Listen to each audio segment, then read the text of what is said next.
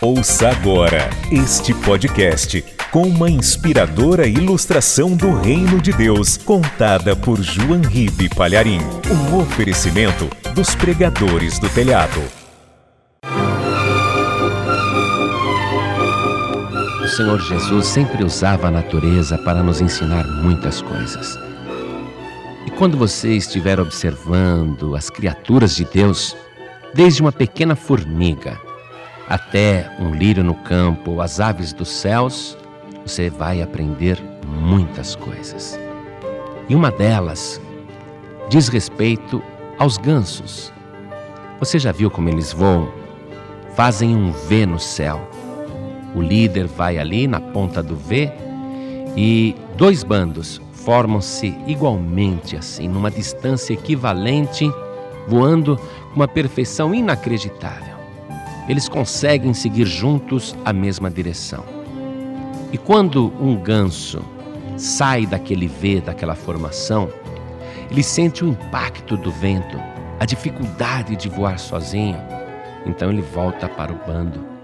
E aquele líder que está na frente, aquele primeiro que conduz todo o bando, quando ele se cansa, ele vai para outra posição e um outro assume o seu lugar. E assim eles vão voando. As aves de trás vão grasnando para incentivar e encorajar os da frente. Sabia? E quando um ganso fica doente, ferido, dois gansos saem da formação para acompanhá-lo até o chão e protegê-lo. E ficam ali, fazendo companhia até que ele sare e esteja pronto para voar de novo. Sem falar nada, acho que já deu para você aprender muita coisa. Primeira lição, vamos lá? Quando os gansos estão voando em formação, o pássaro seguinte, ele é beneficiado por uma economia de esforço. Ele economiza 71% das suas energias porque ele voa no vácuo da ave que está na frente. Quando ele sai do bando, ele sente a dificuldade de voar sozinho. O cristão é como um ganso. Ele não pode ficar sozinho, porque sozinho as dificuldades aumentam de uma maneira extraordinária e ele não tem forças para suportar.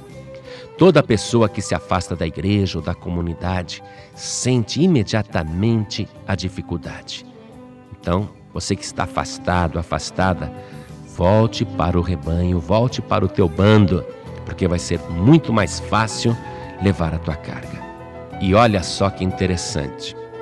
O ganso que vai na frente, ele faz a maior parte do esforço.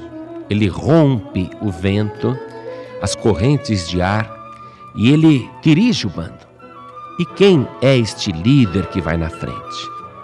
Nesta ilustração, o ganso líder representa o Senhor Jesus, porque ele é o primogênito da criação e ele é também a primícia dos mortos.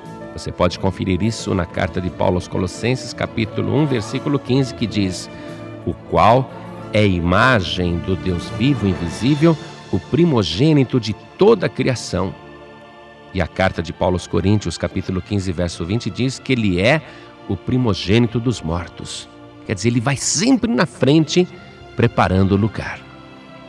Mas que interessante, o ganso líder, ele muda de posição e normalmente ele vai para o final do bando, porque ele fica também cansado e precisa da retaguarda na parte de trás.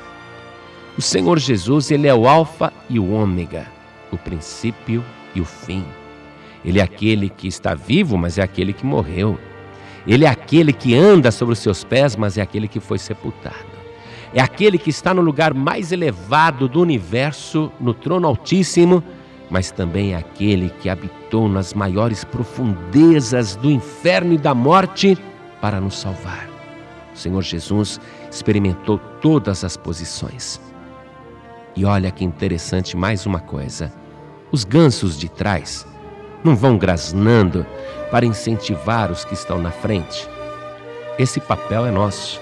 Através do Evangelho da pregação da palavra, nós vamos encorajando. Como agora, neste momento, estamos dizendo a você: não desista, não. Vá em frente, continue, porque o Senhor Jesus está contigo, seja na tua frente ou na tua retaguarda, Ele está contigo. Nós vamos atrás, grasnando, nós vamos ao teu lado, te encorajando. E para terminar a lição, quando um ganso fica ferido, doente ou machucado, dois gansos saem da formação e descem com ele até o solo e lhe fazem companhia até que saia.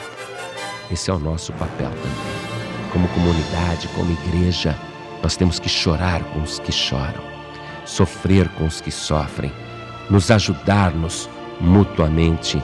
Isto agrada a Deus. Não podemos abandonar os feridos no meio do caminho, não. Nós temos que ficar ao lado de cada pessoa até que esta pessoa tenha novamente condição de voar às maiores alturas.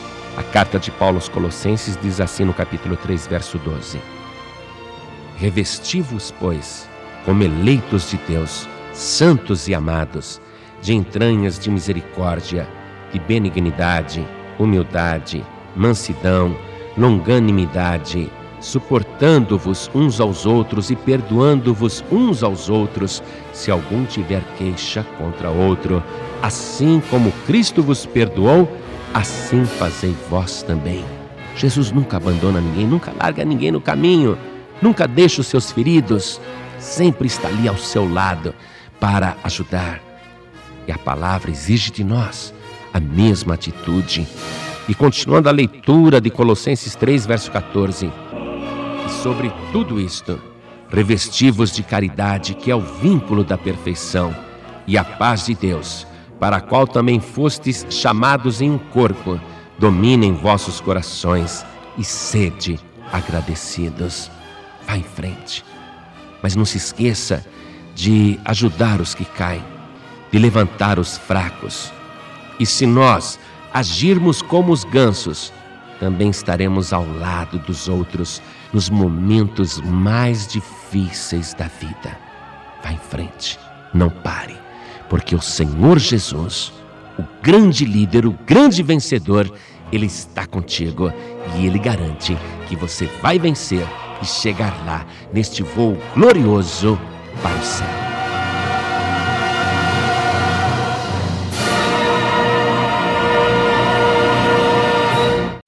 Você acabou de ouvir este podcast com João Ribe Palharim, um oferecimento dos pregadores do telhado. Para saber mais sobre este trabalho, acesse o site pregadoresdotelhado.org.br. Pregadores do Telhado, feliz a nação cujo Deus é o Senhor.